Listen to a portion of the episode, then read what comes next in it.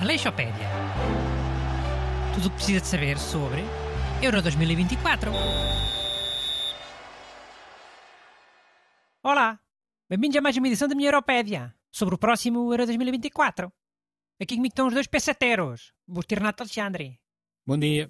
Buenos dias. Bem, hoje vamos despachar uma das seleções mais chatas, a seleção espanhola. Chata porquê? Porquê? Aquela porcaria do tiki-taka, sempre a fazer eh, mil passos até o adversário adormecer. Fosca-se. Mas a Espanha ainda joga com a tática do tiki-taka. Acho que não, mas pronto. Então é só chata de outra maneira qualquer, ok? Grande diferença. Bom, gosto ou não, a Espanha com o tiki-taka conquistou três grandes provas seguidas. Dois europeus e um mundial. Coisa que mais nenhuma seleção conseguiu fazer.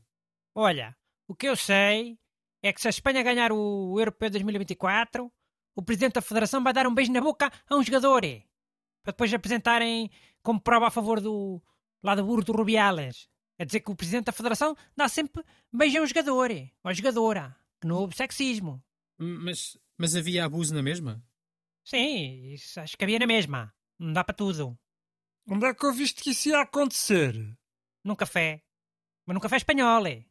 É mais credível que o num café português. Neste assunto, claro. Uh, No resto, não.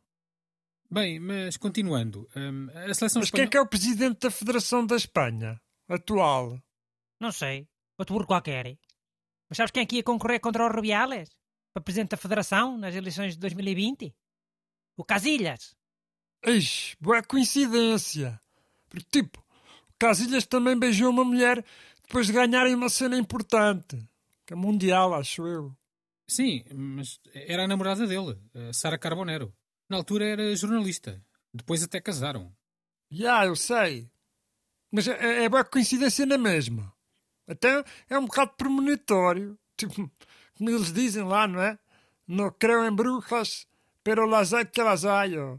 É. Pá, para fechar, outra história polémica com a seleção espanhola. No apuramento para o Euro 1984, eles tinham que ganhar por 11 a Malta. Seleção de Malta, país Malta. Para ficarem à frente da Holanda. E então, Mas, ele... Países Baixos. Não é Holanda, é Países Baixos. Chiu! Na altura ainda era Holanda. E então, eles precisavam ganhar por 11 e ganharam 12 a 1. Foi uma grande polémica. Pois, esses casos dão sempre para desconfiar. De certeza que aconteceu alguma coisa no intervalo. Que a primeira parte foi mais ou menos equilibrada, né? Estava só 3 a 1. Na segunda parte levaram 9.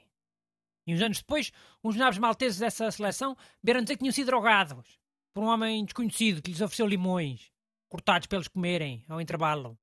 Então, mas eles comeram os limões? De um desconhecido? Pois, parece que sim. Ainda por cima, na altura, o limão era das coisas que mais se associava a drogas. Para mim ainda é.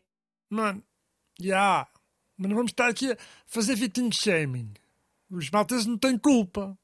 A culpa foi do homem desconhecido que deu os limões com droga. Ah, Ah, olhem, e a questão do hino?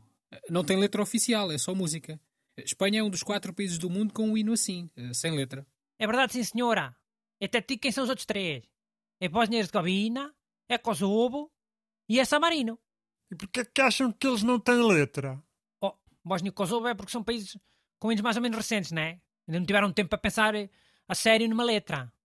E São Marino é para eles não se cansarem a cantar o hino antes dos jogos. Senão levavam cabazadas ainda maiores. Hum. Então e Espanha? É porquê? Espanha é para o mundo ter a oportunidade de ver um monte de espanhóis calados durante 50 segundos. Senão nunca se vê em lado nenhum.